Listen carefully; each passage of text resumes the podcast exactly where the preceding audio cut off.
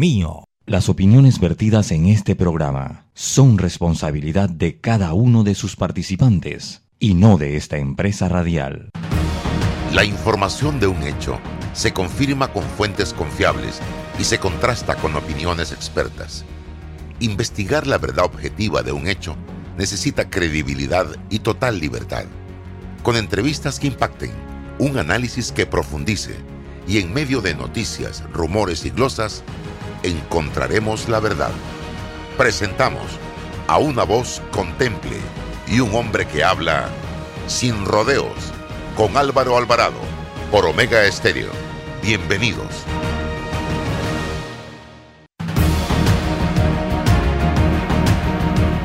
¿Qué tal amigos? Tengan todos muy buenos días. Bienvenidos a este su programa Sin Rodeos a través de Omega Estéreo cobertura nacional en los 107.3 y 107.5 FM. Gracias eh, por su sintonía. César Roilova con nosotros, como todos los días también. Hoy vamos a tener la oportunidad de conversar con el gerente de la empresa nacional de autopistas ENA sobre diversos temas vinculados a los corredores norte-sur y otros temas adicionales. Pero antes, César, eh, creo que vale la pena hablar un poco acerca del bochornoso incidente registrado ayer en la Asamblea Nacional de Diputados. Yo aquí no voy a defender ni a justificar a ninguno de los diputados que participaron de este incidente bochornoso. Para mí, ambos son responsables de lo sucedido y hemos venido insistiendo en reiteradas ocasiones en este programa la necesidad de elevar el debate. Y no solo de elevarlo, de generar el debate. Y la Asamblea Nacional de Diputados es por excelencia, o debe ser por excelencia, el tinglado, el escenario, el estadio para los grandes debates en este país. Y no es a través de la imposición de criterios no es a través del manoteo, del golpe sobre la mesa, del insulto, de la descalificación que vamos a generar debate en Panamá. No, señores. Yo le quiero enviar un mensaje primero al señor Raúl Pineda. Yo tengo comunicación abierta con el señor Pineda. Y se lo dije hace unos días atrás. Señor Pineda, usted tiene que bajar un par de rayitas controlar sus emociones. Porque no es la primera vez, don Raúl, que usted enfrenta este tipo de situaciones. Usted decía hace unos días que usted viene de haber sufrido víctima de la cárcel, víctima de la droga y que se había recuperado y que estaba echando para adelante y que así como usted ha estudiado, ha logrado una curula en la Asamblea, ha logrado echar para adelante, otros también deben tener las mismas oportunidades. Pero es que si usted ha logrado salir adelante, ha estudiado y se ha recuperado, esto lo daña todo, esto lo empaña, don Raúl Pineda. Entienda, porque flaco favor le hace usted a una institución como la Asamblea con este tipo de actitudes flaco favor le hace usted a su persona y a su circuito, a sus seguidores con este tipo y a su imagen con este tipo de conductas. Entonces, y el señor Brose, yo no quiero saber si usted pelea más que Pineda o si usted nació en Guandía o si usted está preparado para enfrentarse a Pineda.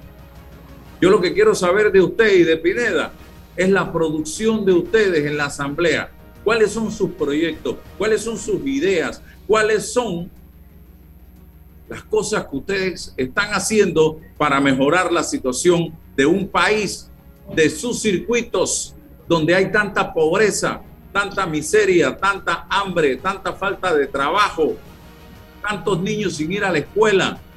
Eso es lo que yo quiero saber y quiero obtener de ustedes. Entonces la gente se queja, la gente se molesta, pero es que el principal responsable de estas cosas somos nosotros inicialmente porque somos los electores, los que cada cinco años vamos a votar por esta gente que pareciera que no quiere cambiar, no quiere darle una imagen a la asamblea diferente. Y la asamblea hoy sale en materia de transparencia detrás de la ambulancia en un estudio que publica el diario La Prensa. Eso es lo que ustedes quieren de la asamblea. Si yo trabajara en un órgano del Estado o en una empresa, yo quisiera que la empresa donde yo trabajo sea la mejor. Yo me esmero todos los días por tratar de que el negocio mío sea un buen restaurante. Entonces, así mismo debe ser con los diputados, tratar de que todos los días el pueblo vea para, mejorando la imagen de la Asamblea Nacional. Pero con esto que ustedes dos hicieron ayer, que no han pedido ni siquiera disculpas, que no ha habido un pronunciamiento firme del presidente de la Asamblea, Cristiano Adame, esto no va para ningún lado. Y ayer fue manoteo en la mesa y gritos. Ojo con el próximo paso. Ojo con el próximo paso, porque si tú no controlas las emociones y tú actúas de esa manera, Dios nos agarre confesado si mañana tienes un arma de fuego en la mano o un bate en la mano. Don César Ruiz Buenos días, Álvaro. Buenos días, don Luis. Bienvenido siempre al, programa. Eh, esta reflexión sobre lo que coyunturalmente ocurrió ayer en la Asamblea nos pone en perspectiva para un poco analizar en materia política eh, qué decisiones estamos tomando. Y si uno hace una retrospectiva de hace 30 años, eh, el pueblo panameño ha tomado una decisión para escoger por lo menos a el ejecutivo, a su ejecutivo, al poder ejecutivo, de manera alterna. Eh, ha creído en la, en la forma alterna del poder. No ha repetido, no ha reelegido todavía a ninguna organización o partido político. Esa es una decisión tajante y quizás hasta inteligente de nuestro, nuestra, nuestro pueblo. Pero cuando se trata de la Asamblea Nacional, usted ve que ahí eh, esta gente, hay gente de, de 30 años, de 20 años, de 15 años, y no opera la misma lógica. Entonces, ¿por qué razón está ocurriendo esto? ¿Acaso nuestra gente tiene otra perspectiva, otra forma de examinar las ejecutorias de nuestros diputados y diputadas? No utiliza el mismo criterio al momento de votar por un presidente, votar por su diputado y está o es proclive a reelegir. Bueno, estas son perspectivas. En el debate también discutimos de la, sobre la necesidad de renovar la Asamblea de Diputados. O sea, eh, de hecho, en el proceso anterior hubo mucho discurso sobre la, posibilidad de ir renovando nuestra Asamblea Nacional. Eh, bueno, hoy pudiésemos analizar si esa renovación nos está dando resultado o no nos está dando resultado. Si se supone que la Asamblea Nacional es el centro del debate, el centro de la confrontación, pero de ideas, entonces sale por la puerta la confrontación física, la agresión, la descalificación. No tiene ningún sentido porque los destinatarios de estas políticas es el pueblo, algún sector específico, en este caso la AMPIME sustentando su presupuesto frente a la posibilidad de un, un programa de auxilio o subsidio allí. No hay tolerancia, no hay gestión, no hay serenidad y encontramos esto. Bueno, esto es desesperanzador para todos.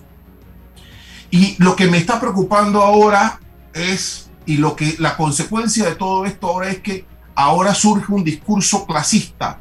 Eh, ahora eh, nos, ponemos en las antípodas diciendo, bueno, es que mi, mi legitimidad es que yo estoy defendiendo a la clase pobre de este país en contra de la clase rica. Pero ¿acaso aquí hay algún debate ideológico sobre las clases sociales? ¿Quién es el que debate aquí políticamente sobre este problema de las clases sociales? ¿Es Panamá una, una estructura social dividida y, tenemos este tema? ¿O esto es pura retórica y una salida artificiosa para justificar lo injustificable? Usted puede salir de la clase social más rica o más pobre. Eso, eso no tiene nada que ver con su sensibilidad. y con la gestión. Usted no, no, no puede asimilar la defensa de una clase social argumentando descalificaciones o improperios. Así no se defiende una clase social. De ningún tipo, ni de la pobre, ni de la rica, ni de la mediana. Mejor no nos defiendan. Mejor no nos defiendan eh, ante esos argumentos. No necesitamos esa defensa. Aquí lo que necesitamos es la integración, la colaboración. Aquí necesitamos la cooperación de todas las inteligencias. Y la parte procedimental, administrativa, los reglamentos para ver quién tiene derecho a hablar o no. Bueno, entonces hay que revisar ese tema en el Parlamento y en todas partes, cuando hay derecho a participar, a interrumpir, a incidentar. Pero este argumento de que yo soy pobre y defiendo y, y eso vale para todo, eso es lo que yo no justifico, don Álvaro. No se puede. Aquí no necesitamos ese discurso de clases sociales. Ya fue dicho en 1848 por Marx y Engels pero estamos en Panamá del siglo XXI, el Panamá de todo, de todas las clases sociales, de los ricos, de los clase media, de los pobres. Así que esa defensa no la necesitamos. bueno, tenemos que ir avanzando. Si se puede avanzar, don Álvaro. Interesante. Voy con don Luis y concluyo con el tema. Me preocupa ese discurso clasista porque si somos panameños, igual oportunidad debe tener el rico que el pobre, a una beca, a un préstamo, porque hay gente quizás de una familia pudiente que en este momento de crisis necesita un financiamiento de AMPIME, ¿por qué no? Pero que sea de manera transparente y vertical la forma como se elige al que se le da el préstamo y no políticamente. Igual una beca. ¿Por qué no puedo tener yo oportunidad, Álvaro Alvarado, de una beca para estudiar un doctorado o una maestría si yo pago impuestos en este país? Porque yo no puedo concursar. Entonces, salgamos de ese debate clasista y entremos en un debate de oportunidades, donde todos tengamos oportunidades de echar adelante eh, eh, eh, en este país. Don Luis, vamos al, a lo nuestro. hablemos un poco del el tema de los corredores, el impacto que ha tenido la pandemia en los corredores norte y sur, porque los corredores norte y sur hay mucha gente involucrada en esta gran empresa. Bienvenido. Muchas gracias, Álvaro. Sí, realmente en esta pandemia los corredores estuvieron abiertos al tránsito, sin embargo los aforos eh, se redujeron significativamente a un punto que el punto más bajo tuvimos cerca de 18% de lo que éramos el año anterior, el año 19. Hemos venido repuntando poco a poco, estamos cerca de un 30% menos de lo del, tomando como referencia el año 2019, ¿no? Realmente eso tuvo un efecto monetario porque eh, para entender cómo funcionan los, los, corredores, nosotros somos autónomos en ese sentido. Nosotros eh, los viajes, el producto de los viajes los utilizamos para servir nuestra deuda que tenemos y para el mantenimiento mayor y menor que se ve diariamente en los corredores. Entonces, a falta de eso, bueno, tuvimos que comprimirnos un poco, reprimirnos un poco en los gastos, pero estamos dando el servicio, ¿no? La verdad que tuvo un impacto bien importante ok, inversiones se han parado, se han detenido, las inversiones se han detenido, se han parado a raíz de este frenazo que nos pegó el COVID-19? Sí, nosotros retomamos, retomamos los mantenimientos de los corredores, eh, en los tres corredores que son norte, sur y el este eh, y principalmente en el norte, para de Chilibre, Maden, Chilibre. Ahí estuvimos trabajando durante la pandemia realmente, porque esto no, no paró, eh, reponiendo losas. el tema de inversiones de capital, eh, teníamos unos proyectos que en su momento los mencionamos en algunas entrevistas, que los hemos retomado hace poco y estamos en ese proceso, ¿no? O sea, nosotros vemos a los corredores, por lo menos esta administración ve a los corredores como no simplemente administrar los corredores, sino simplemente también qué podemos hacer nosotros para mejorar la parte de la parte vial en cuanto a los usuarios. Y en ese sentido, bueno, tenemos unos proyectos que están en proceso. Te puedo mencionar, por ejemplo, eh, eh, un puente que estamos haciendo en el área de Gunanega, allá en el norte, el área que va para Chilibre, que ya eso está en camino. fue un proyecto, un puente peatonal a solicitud de la comunidad que hizo esa solicitud vía la presidencia y se nos tomó, se nos pasó a nosotros, porque es, el área nuestra. Tenemos también en esa área eh, de, de Chilibre, que es un área que no tiene eh, luz, el, corredor. Damos un proyecto también de, de, de unas instalaciones de, luminarias, eh, eso va a ser antes de diciembre. En la parte vial, acá tenemos un proyecto de una interconexión del norte con el sur, que está en un proceso ahora mismo de de preestudios eh, con, con mira a, mejorar la conectividad de los corredores. Si usted está, por ejemplo, allá en el norte, eh, cerca de Villalucre, bueno, pasa acá al sur, en menos de 10 minutos usted puede dar ese, recorrido, ¿no? Eh, algunas mejoras que queremos hacer también en el corredor sur, en la parte de Costeleste, en Chanis, que se forma un hipódromo, que se forma un tranque muy grande, y en la parte norte también, te comento, en el área de Cerro Batea y San Isidro, ahí queremos hacer unas mejoras en las salidas hacia esas comunidades, ¿no? Son los proyectos más significativos que tenemos en mente, por lo menos en esta administración, la parte vial. Don Luis, ¿quién es el dueño de los corredores actualmente y cómo funciona esta empresa? Si es algo similar a Tocumen SA Hablemosle, expliquémosle eso a la gente para que lo tenga claro. Sí, mira, ENA SA, donde estamos nosotros físicamente laborando, es estatal 100%. Los corredores operan bajo la figura de una concesión y hay una sociedad que administra cada concesión. Por ejemplo, ENA Sur, ENA Norte SA, ENA Este SA. Esas concesionarias, por razón de, de la estructura contractual de una emisión de bonos que se que se emitió en su momento, las acciones están a nombre de un fideicomiso. ¿Qué quiere decir eso? Que el accionista es el fideicomiso. Entonces las concesiones se manejan bajo una figura de tipo privada eh, en este momento por la razón contractual. Entonces, como te comenté, eh, si tú me preguntas quién es el accionista de las, de las concesionarias, es un fideicomiso y el fideicomiso es una entidad privada.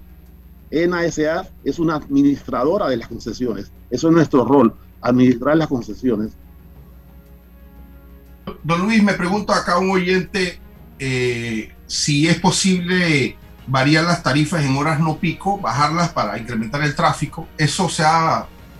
Eh, no, sí, mira, es, es un tema que se evaluó, pero no podemos hacerlo porque contractualmente, por el tema de la emisión de bonos, que no nos permite eh, reducir las tarifas. Entonces estamos amarrados a, ese, a esa parte contractual ahí, ¿no? O sea, acuérdate que los fideicomisos van a garantizar el repago a los, a, los tenedores de los bonos. Entonces tienen un rol importante ahí de administrar esos fondos y, cabe la pena mencionar también de que los fondos que entran producto de los viajes, esos fondos van a un fideicomiso y ese fideicomiso está estructurado la forma como se van a utilizar esos dineros, que es para el repago o el servicio a la deuda, capital e interés en su momento y el mantenimiento mayor. O sea, no hay espacio para utilizar esos dineros para otras cosas. O, bueno, en el caso de inversiones de capital, que ahora lo, abrimos con, una refinanciación que hicimos en el sur a finales del año, pero no hay espacio para utilizar los dineros para más nada. O sea, no hay, o sea, no se puso para más nada. Hay una, una cascada de pago, como le dije, que es muy estricta y muy apegada a, a la parte contractual, ¿no? y no nos permite, por supuesto, reducir, porque acuérdense también que, que los pagos, usted emite una, una, unos bonos eh, una fecha de repago y están programados sobre una base proyectada, unas proyecciones que se hicieron en su momento, y esas proyecciones contemplan las actuales tarifas. Desvirtuar o cambiar esas tarifas nos, nos cambia todas las proyecciones podemos tener problemas de default o de calificación, inclusive de las calificadoras de riesgo porque no, vamos a no pudiéramos llegar de repente a cumplir con nuestras obligaciones si nuestro ingreso va a ser menor de lo proyectado. No, es comprensible desde el, del, del, del, mundo macro, macroeconómico o financiero, pero si no pasa la gente, lo vas a pagar bajo ninguna circunstancia. Tienes que promocionar para que la gente pase. Bueno, estamos promocionando. Nosotros, parte, parte del tema es que nosotros hemos, hemos eh, iniciado hace un par de, meses una campaña tendiente, primero a la utilización de los corredores, mencionando el tema de la seguridad, eh, cámara, todo lo que tenemos aquí alrededor, que, te dan esa, esa herramienta y, y, lo que significa esta, esta, esta vía alterna para los usuarios. Eh, tenemos un problema de, morosidad, sí, pero es menor. O sea, cuando, cuando vemos la morosidad en el número con, del número de, de, usuarios, es un porcentaje bien bajito que tenemos de, de, usuarios. La mayoría de la gente que pasa pagan sus, sus viajes. ¿A cuánto asciende la morosidad? La morosidad ahora mismo está cerca de 6 millones de dólares. Pero es un producto de, un producto que viene en la administración esta, cuando yo llegué, ahí teníamos 3 millones y medio de cuentas por cobrar y estaban estáticas, no había nadie cobraba nada, ¿no? Entonces, la pandemia nos aceleró un poco, pero esa, a, aumentar esa morosidad. Hay un grupo minoritario, como te dije, de gente. Ahora que tenemos 550 mil usuarios, esos 550 mil, un grupo bien bajito porcentualmente es el que, no, el que está moroso. La mayoría está, está cumpliendo con su obligación de, de hacer su recarga, ¿no? Oiga, el tema de esa morosidad, eh, los, las sanciones, las multas, los castigos para la gente morosa. Yo veo que eh, llega la persona, la barra no abre, te dice eh, moroso o tienes saldo negativo. Eh, pero toca un timbre y le abren y se va. ¿Qué pasa con esas personas y cómo hacen ustedes, qué mecanismo tienen ustedes para cobrar y que la gente no siga pasando? Porque la gente sigue pasando. Antes se decía que 10 dólares de multa en la autoridad de tránsito se cobraban cada vez que uno pasaba con una morosidad. ¿Qué, quedó sí, el tema es que usted, si no tiene saldo, la barra no se levanta y se queda unos segundos, unas fracciones de segundo y al final se va a levantar. En cierto momento pensamos mantener la barra eh, que no se moviera, crea un problema de caos hacia atrás porque venía mucha gente atrás que sí tenía saldo y ocasionaba un tranque hacia, en la parte trasera. Entonces, tenemos, tenemos, tenemos cámaras instaladas, las casetas, cámaras que te leen las placas adelante, atrás, cámaras bien, bien sofisticadas y si usted pasa, el tema es, si usted pasa y tiene un saldo moroso, usted se hace merecedor a una denuncia que, que nosotros le hacemos al tránsito, porque el tránsito es el que pone las boletas. Hay un artículo 71 del tránsito que se llama insuficiencia de saldo. Entonces, el, el tránsito, con base a esa lectura que se hizo de la cámara, esa persona que no tenía saldo, el tránsito emite una boleta de 10 dólares. Esa boleta de 10 dólares por cada foro. Es decir, si usted pasa aquí en Atlapa, son 10 dólares. Si sigue más adelante a la siguiente caseta, que puede estar cerca de Versalles o de un Bosco, y no, tiene, no ha cargado, son 10 dólares más. O sea que en ese recorrido usted acumula 20 dólares de multa y esa boleta la emite el tránsito. Entonces, ese es un tema ahí que, que, que, que bueno, la persona queda con ese tránsito. Teníamos el problema ahí de que la persona pagaba la boleta y no nos pagaba el saldo a nosotros. Entonces, con miras a tratar de mitigar y reducir eso, estamos en un plan ahora mismo eh, eh, con el municipio de Panamá, eh, tratando de, un acuerdo que, firmamos con ellos para tratar de, que nos apoyen el tema de la, de la cobrabilidad de esos saldos morosos el momento que las personas vayan a solicitar su revisado placa de que tiene un saldo y, el municipio por lo menos nos apoye en esa parte porque no tenemos no tenemos realmente una, una medida coaccional legal para cobrar. No tenemos jurisdicción coactiva aquí en ENA, porque no son, que las concesionarias no son estatales, como dijimos en antes. La que es estatal es ENA SA. Entonces no tenemos ese trámite legal aquí como para hacer más coacción. Esas personas que tienen saldo arriba de mil dólares, que mucha gente lo ve, dice, oye, esa, pasó esa persona con mil, dos mil dólares. Bueno, esa persona estamos en un proceso ahora mismo de iniciar un tipo de proceso legal, de, de poder, de, de, poder de marginar, marginar esos carros en, el registro vehicular, de manera que no se puedan comercializar hasta que se arreglen su saldo con ENA. Entonces, eso es lo que estamos haciendo mientras tanto. ¿no?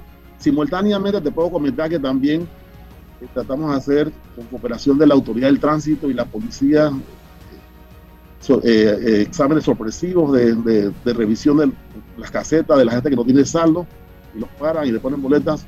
Eso lo estamos haciendo eh, al azar, en el norte, en el sur, cualquier día de la semana. Y, la verdad tiene, tiene la cantidad de gente que agarramos ahí sin saldo son bastantes, saldos pequeños ha pasado una cosa muy particular, diría yo, en el tema de, esa, de, esas, esos saldos de clientes. O sea, tenemos una gran cantidad de saldos chicos que nos deben, parte de esa morosidad, pero son gente que están, que están, están jineteando con el saldo chiquito, ¿no? Eh, saldo de 20 dólares, recargo y otra de paso y recargo 5 y me, mantengo en ese estatus.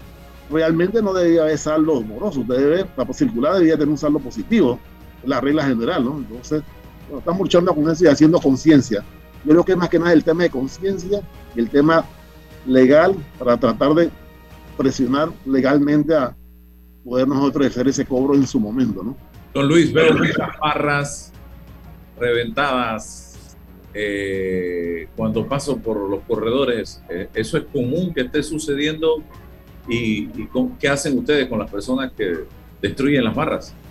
Y las barras, mira, nosotros tenemos un operador y cada vez que tenemos ciento y pico de cámaras alrededor de los corredores, cualquier incidencia es notificado oportunamente y se toman las medidas correctivas de reponerlas. En el caso de que una persona tenga un accidente con una barra, se levanta un parte con la asistencia vial y se hace la reclamación a la compañía de seguro de ese auto. ¿no? Eh, esos, trabajan en esa forma, porque realmente es un daño tercero que hace una persona que hizo un accidente eh, por, una falla en su manejo, ¿no? Entonces, eh, estamos constantes en la reposición de barras. Estamos, como dije, tenemos cámaras alrededor de los corredores, más de 100 cámaras, atentos a todas las incidencias cuando hay barras para choques, etcétera, que hagan falta. Eso ahí, el operador tiene un timing, un tiempo eh, ya medido, cronometrado de que tenga que reponer las barras.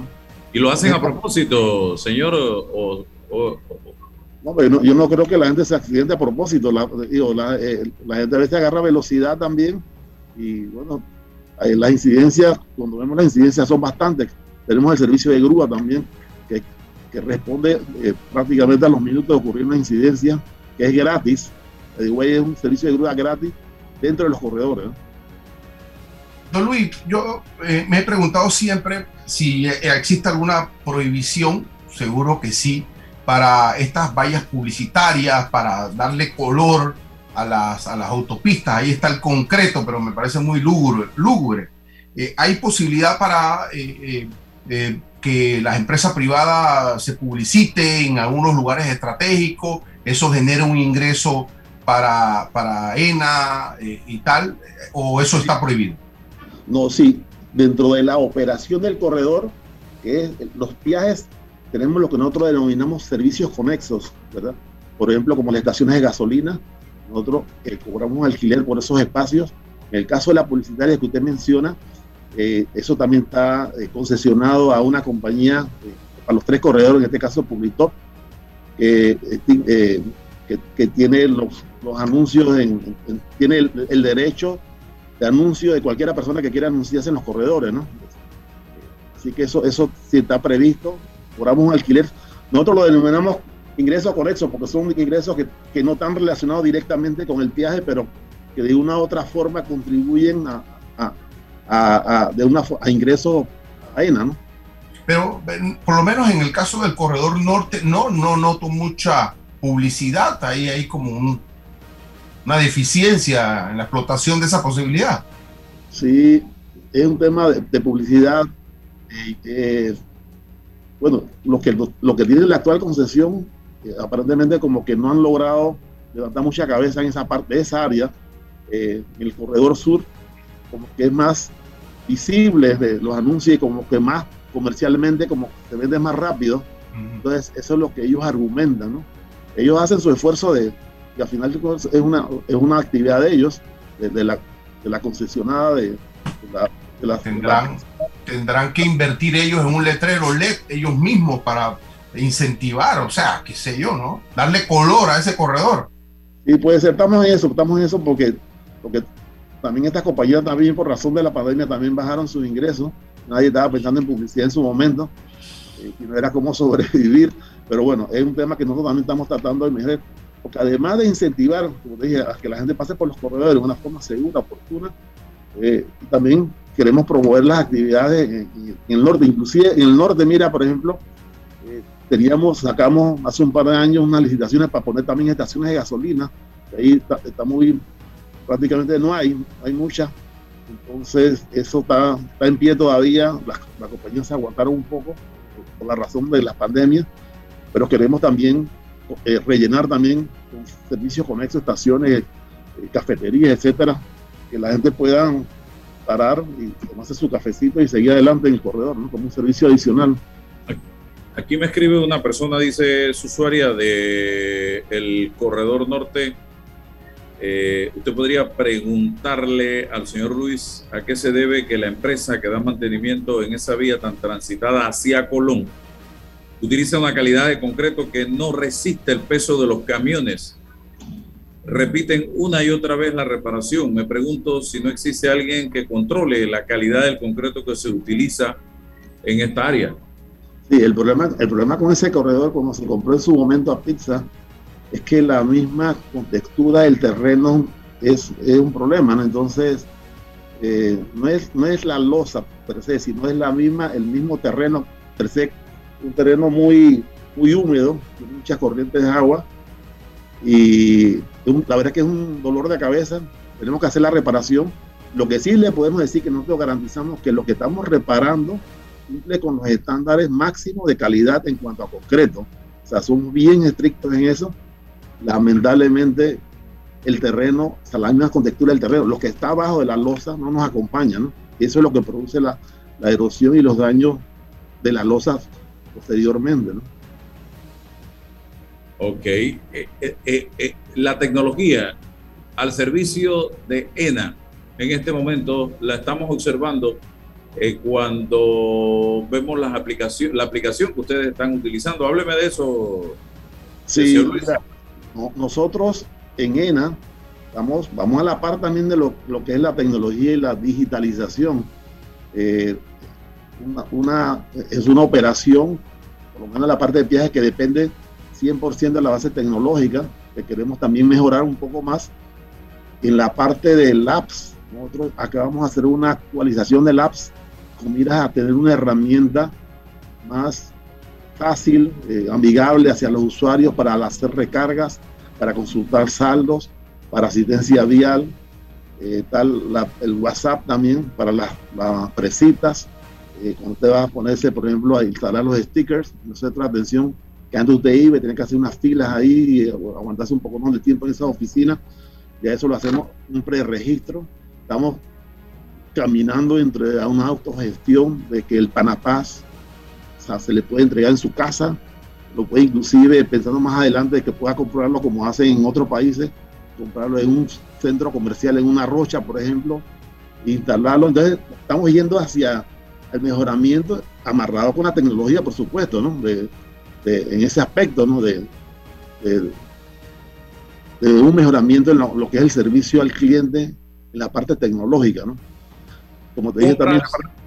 Sí, compras un carro nuevo y te demora para ponerte el Panapaz. Eh, eso ha ido mejorando hoy día. Igual si vendes tu carro, ¿cómo hacer para desvincularlo y que no lo siga utilizando la nueva la persona que compró el carro, el nuevo dueño? Sí, el, tema es que cuando usted vende un auto, usted traspasa el auto y la gente se olvida de, de que tiene un Panapaz a su nombre y entonces debe dar el procedimiento es que debe dar de baja ese Panapaz a su nombre para que el nuevo propietario haga una inserción nueva. Eso estamos trabajando sobre eso en puestos de anuncios, inclusive en el tránsito, en el registro vehicular donde se hacen los traspasos y el municipio eh, estamos pronto a instalar algunos, algunos letreros en ese sentido de, concientizar a la gente que tenga que hacer parte de eso, porque eh, como tú dices, llega gente que vendió el carro y, el Panapaz a su nombre siguió y de repente te acumuló una deuda y de quién paga eso, ¿no? Inclusive en el carro de los casos nuevos, nosotros hemos tenido reuniones con la DAP hace un par de semanas pendientes a llevar los panapás, inclusive estamos pensando que que sea hasta no mandatorio, pero que tenga la opción de que al momento que usted compre un carro nuevo salga con el panapá de la agencia, eh, por lo menos en la ciudad, ¿no? Eh, optativo, tratando de mejorar esa parte. Con Adam nos reunimos varias veces, las arrendadoras también, en el caso de las arrendadoras también estamos yendo a, instalarlas en, grupo, a, las arrendadoras para que no vengan física, no, tengan que venir físicamente a nuestras instalaciones. En esa parte estamos, estamos tratando de mejorar mucho más la, la, parte de la instalación y en el tema de, tú, mencionas de, los saldos, ha habido bastantes casos, sí, no puedo negar, ha habido muchos casos de gente que, ya vendieron su carro y todavía tienen un saldo a su nombre y lo están llamando porque hemos, hemos activado y hemos, estamos haciendo mucha presión sobre las cuentas por cobrar. Entonces, eh, la gente recibe llamadas, correos, etcétera, CMS, eh, haciendo mención a los saldos adeudados. Eh, y entonces se despierta, oye, pero yo no sabía que debía ese saldo. Pero bueno, ¿cómo hacemos con eso? Y, y entonces hay cientos de personas en esa situación, producto de, de, lo viejo, porque no, se estaba dando en su momento. ¿no? Nosotros eso lo hemos retomado porque probablemente para nosotros es un problema. Encontrarnos con una persona aquí que tiene un saldo de 500 dólares, ya tiene dos años que no tiene el carro, a ver cómo usted cobra eso. Exacto. Entonces somos conscientes de eso. Estamos trabajando sobre eso. ¿Algo más? Don Luis, eh, en los corredores y la seguridad, em, están las cámaras, los dispositivos de seguridad, la coordinación con la Policía Nacional. Mucha gente, lo, nuestro, pues, gente hace cosas malas y sale, utiliza los corredores. No es una culpa de los corredores, sino que eh, son, son acciones que hay que tratar de, contener y evitar. Hay esa coordinación con la policía, las cámaras, tal cual. ¿Quién se encarga de, de ese aspecto? Sí, nosotros tenemos un centro de monitoreo bien robusto aquí en ENA, que los invito a que vengan en cualquier momento y puedan verlo. Nosotros estamos sincronizados con la policía y recientemente eh, nosotros visitamos las instalaciones de la policía, el, centro de, monitoreo que tiene la policía, y estamos poniendo inclusive en ese centro una unidad nuestra para participar, porque ahí tienen migración, tienen DGI, tienen 911, eh, eh, ahí están todas las unidades para sincronizar un poco más ese tema de, eso, ¿no? En, con la policía también nosotros tenemos un acuerdo, un acuerdo viejo que hemos, lo estamos renovando para darle un poco más de apoyo a la policía. ¿Para qué? Para que nos apoye a nosotros en la parte de seguridad, en el tema de transporte, de las motos, de lugares donde ellos puedan quedarse. Ahí en Martín Sosa hay un lugar que la policía tiene un centro ahí vamos, tenemos otro centro acá también cerca de Don. Entonces le estamos dando todos los elementos y recursos para lograr ese apoyo con él y hay un interés bastante marcado de la policía, porque reunimos a la policía, reunimos inclusive al procurador también por el tema de a veces de, de, casos, eh, delitos que se dan en los corredores, que todo el tráfico se, se, detiene, cómo podemos mejorar los tiempos para que eso no ocurra y, eh, y no afecte tanto a los usuarios. Entonces, la verdad es que hemos retomado y hay un gran interés por el, por el director de la policía eh, y los diferentes estamentos eh, de, la seguridad en cuanto a hacer un protocolo, un protocolo bien robusto que ya lo tenemos ya para prácticamente para la firma para tratar de mejorar el servicio en cuanto a seguridad en los corredores. Y la gente también debe estar clarita también de que con el sistema de monitoreo, que un sistema de monitoreo bien robusto, la gente sepa que también lo estamos mirando. O sea, estamos viendo todo lo que está pasando aquí. O sea, servimos de apoyo muchas veces a, diligencia de la Procuraduría y la policía porque las cámaras nuestras son muy robustas y aquí se detecta el que pasa, a qué hora pasó, por dónde pasó, quiénes iban, quién iba detrás. Sea, se puede ubicar rápidamente eso. Ya, en cierta forma, en muchos casos hemos cooperado y han resuelto casos que en otro momento no hubiéramos agarrado a nadie, ¿no? Bien. Le agradezco, don Luis, por eh, darnos la oportunidad durante estos minutos de conversar con usted sobre eh, la empresa AENA, los corredores y la situación actual de eh, los mismos. Vámonos a la pausa y regresamos con más. En Mi Bus seguimos modernizando el transporte público para brindarte un Panamá más conectado reforzando las rutas complementarias de tu barrio para que llegues al punto de conectividad de tu zona. En el este, cuentas con la zona paga Metro Pedregal, en el norte con la zona paga Los Andes y en el centro con la zona paga 5 de Mayo. en donde tendrás rutas troncales y corredores de alta frecuencia, y así puedes trasladarte de una forma más rápida y segura. Sigue avanzando en tu viaje realizando el transporte gratuito y aprovecha todos los beneficios en tiempo y dinero. Y recuerda, no bajes la guardia contra la COVID-19. Al viajar con nosotros, usa tu mascarilla, pantalla facial y gel alcoholado. Mi bus, la gente que mueve a Panamá. Descarga ya la nueva billetera electrónica nacional BEN de Banco Nacional de Panamá, tu app de cuenta virtual que te permitirá realizar pagos, consultas, recargas, transferencias y retiros en cajeros automáticos, todo de manera fácil, rápida y segura. Envía y recibe dinero utilizando tu celular. Banco Nacional de Panamá, grande como tú. ¿Sabías que el yacimiento de cobre Panamá es un pórfido de cobre?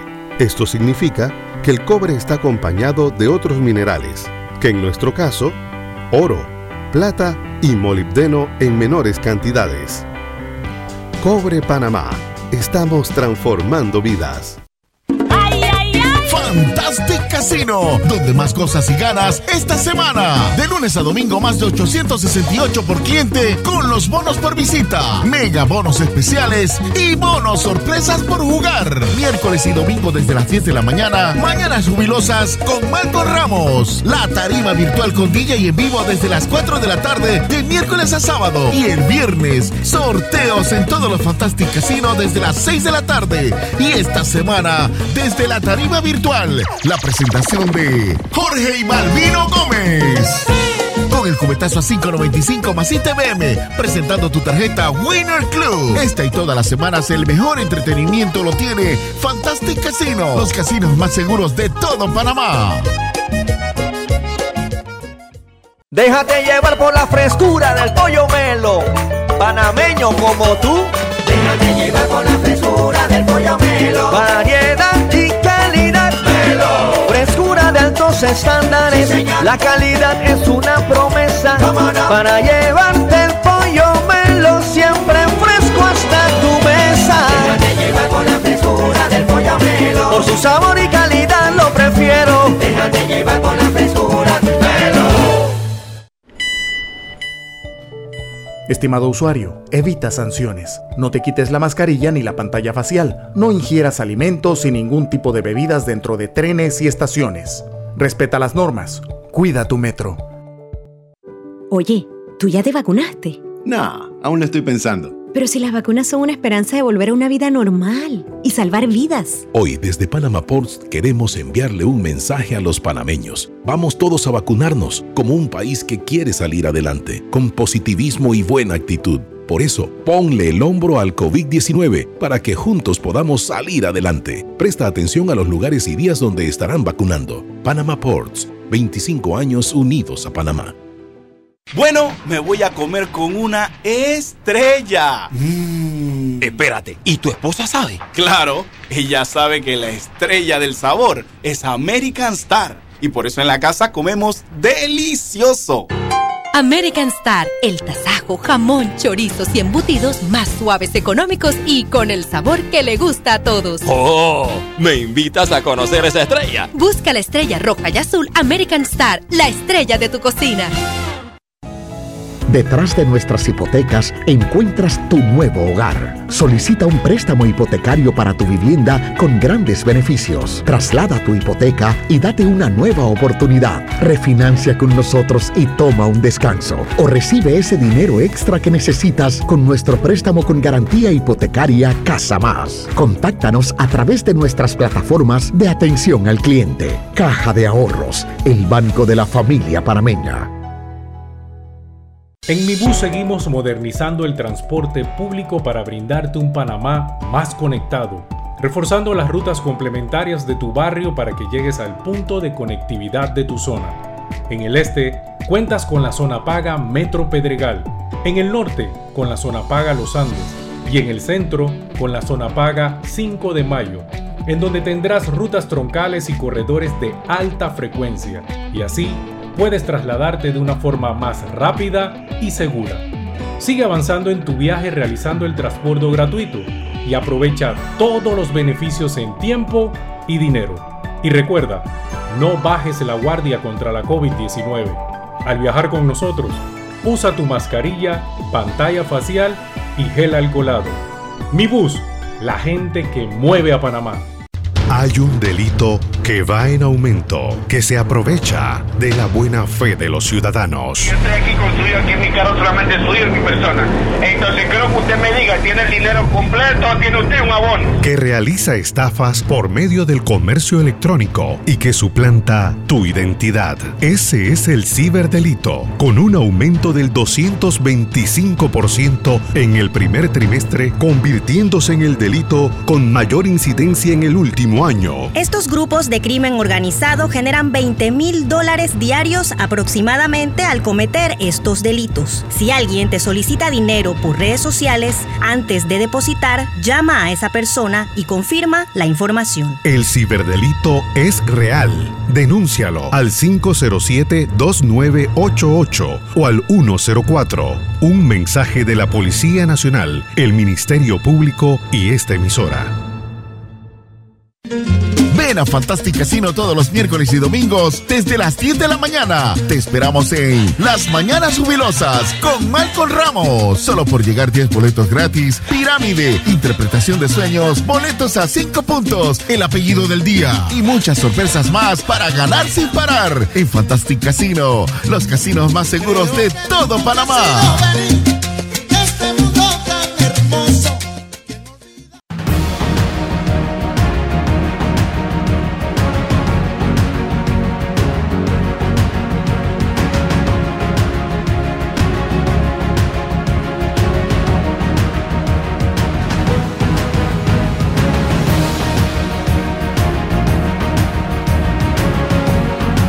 Seguimos adelante en Omega Estéreo, estimados amigos.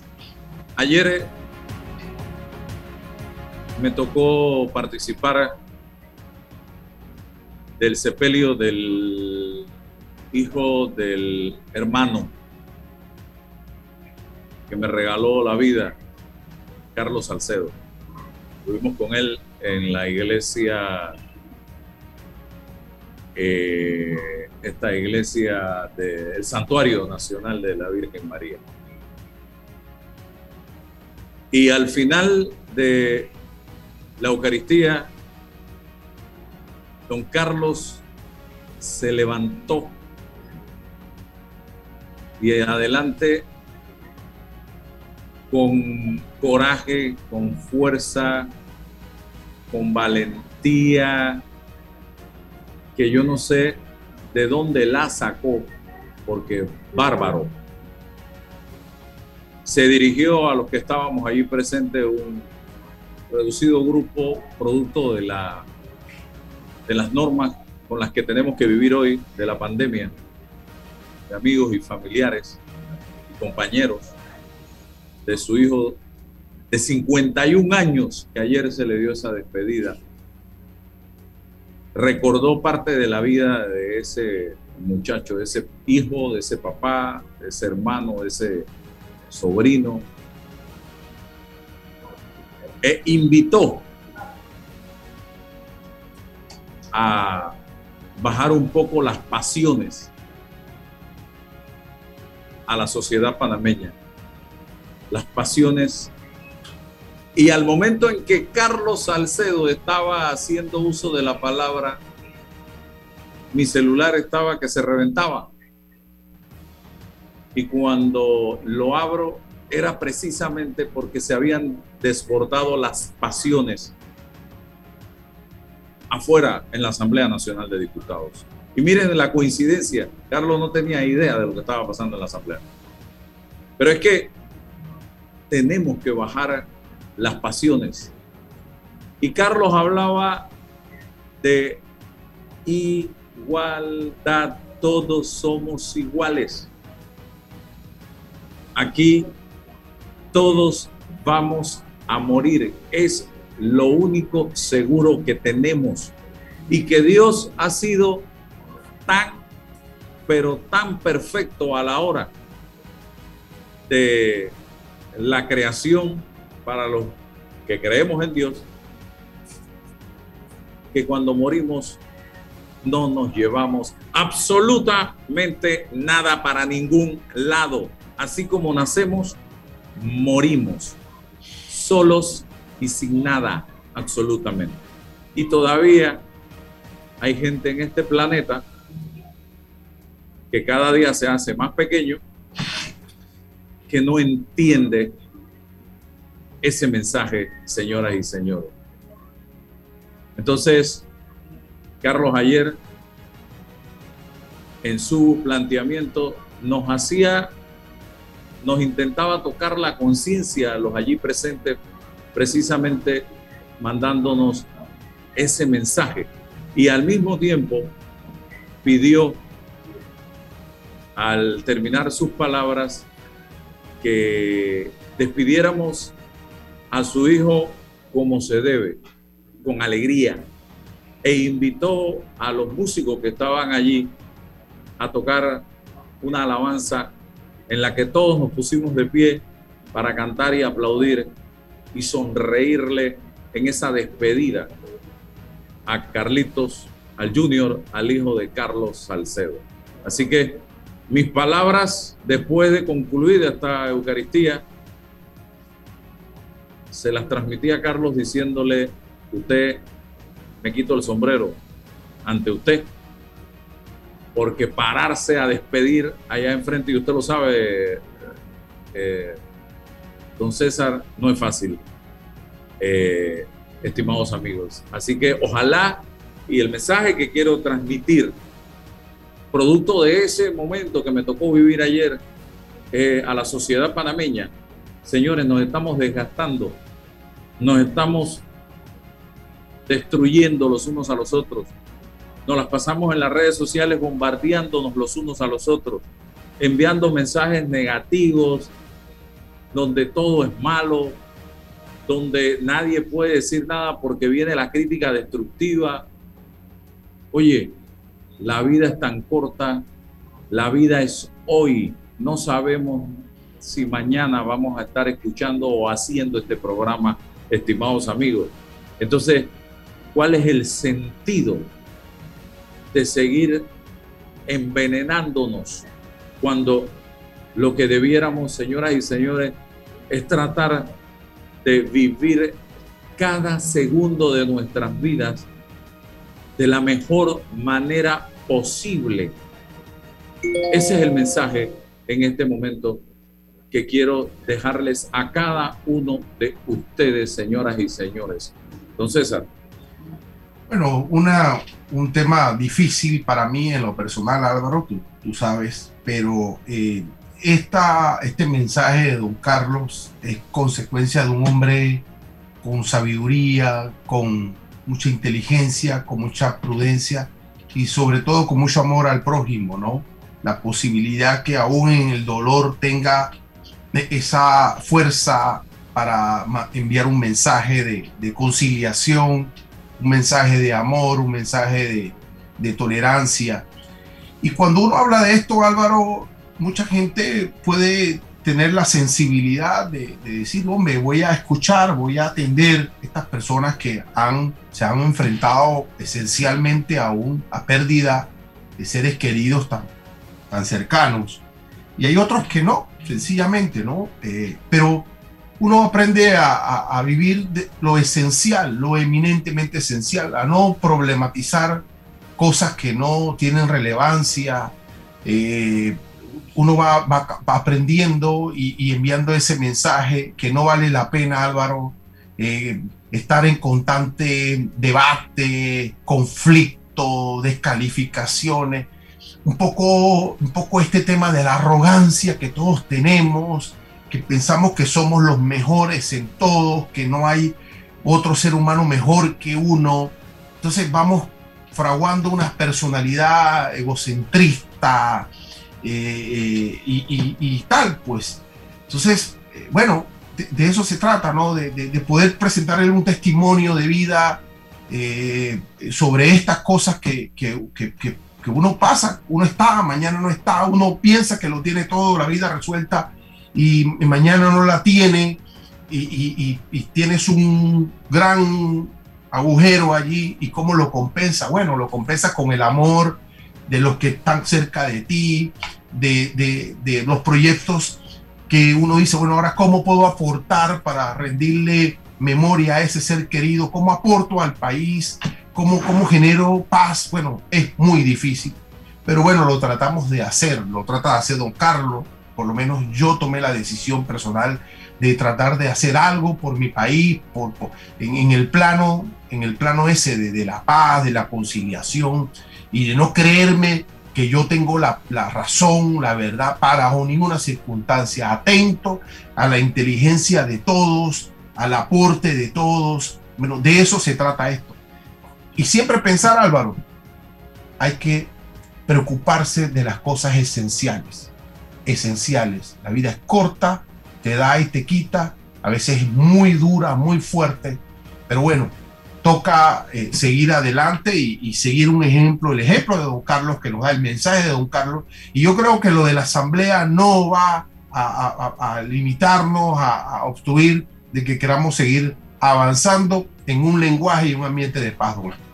El 10 de mayo del 2021 en medio de lo que estamos viviendo en estos momentos, escribí yo en mi red social y lo tengo como un tuit fijo. Y espero que alguien compre este mensaje. También va para don Raúl Pineda, para don Edison Broso y para todos los diputados de la República y políticos del país. Antes que lleguemos al siguiente paso, ese paso lo ha dado México, Guatemala, El Salvador, Honduras, Colombia. Ya ustedes saben a qué me refiero. Nosotros no podemos darnos ese lujo. Muchas veces entré en polémica en redes sociales por diversas razones. Hoy, el 5 de mayo, escribí esto con humildad. Reconozco que fue un gran error. Importante destacar que podemos tener opiniones diferentes, pero siempre dentro del marco del respeto. Las diferencias nos enriquecen, el respeto nos une. Les dejo ese mensaje. A todos, principalmente a nuestra clase política y a los seguidores de nuestra clase política. El respeto, el respeto nos une, nos debe unir. El país nos debe unir y que las diferencias nos enriquezcan, estimados amigos. Ese debe ser el mensaje. Y quiero recordarles, empieza bien este día. Empieza al 0% de interés con Credit Corban. Te compramos el saldo de tus tarjetas de otros bancos al 0% por 13 meses. Además, recibes la membresía gratis el primer año. Promoción válida de el 1 de agosto hasta el 30 de septiembre y para mayor información ingresa a creditcorban.com o llama al 800-7555 Credit Corban. Cuenta con nosotros. Usa siempre los corredores con responsabilidad. No pases sin saldo. Ahora recargar el Panapaz es todavía más sencillo utilizando la nueva app disponible gratis para todos los dispositivos. Descárgala y recarga. Mantén tu saldo siempre positivo y a disfrutar porque la vida es un viaje. Se acabó el tiempo, señores. Gracias por su sintonía y espero que pongan en práctica ese mensaje. El respeto nos une. Que las diferencias nos enriquezcan. Bendiciones para todos. Hasta mañana. La información de un hecho se confirma con fuentes confiables y se contrasta con opiniones expertas. Investigar la verdad objetiva de un hecho necesita credibilidad y total libertad. Con entrevistas que impacten, un análisis que profundice y en medio de noticias, rumores y glosas, encontraremos la verdad. Presentamos a una voz contemple y un hombre que habla sin rodeos con Álvaro Alvarado por Omega Estéreo. Gracias por su sintonía.